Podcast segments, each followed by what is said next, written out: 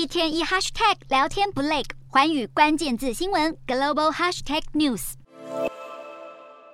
海面上有大范围海水翻滚，夹带着气泡，形成了明显色块。现在北溪一号跟北溪二号这两条天然气管线漏气的程度已然肉眼可见，大量气体从海底浮出水面，范围从直径两百公尺到一公里不等。波罗的海底下两条输气管总共有三个位置在同一天损毁，实在是有蹊跷。丹麦跟瑞典政府在二十七号召开记者会，表示管线有爆炸过的迹象，很可能是人为蓄意破坏。虽然漏气地点不在丹麦、瑞典领海，但事故来得突然，丹麦已经发出警告，要船只不能进入事发地点五海里以内的范围。瑞典国防部也让海军待命，因应突发状况。这起罕见意外也引起各国政府关注，甚至勾起了是俄罗斯在背后策动的阴谋论。乌克兰政府也直截了当表示，北溪管线的气体外泄就是俄罗斯策划的恐怖攻击，也是对欧盟侵略行动的一部分。不过，克里姆林宫也声明，这事关整个欧洲大陆的能源安全，俄方十分关切。尽管北溪二号还没开始正式运转，但管线里面已经有天然气存在。现在这两条输气管都暂停向欧洲输送天然气，漏气事故对于已经严峻的能源危机，俨然是雪上加霜。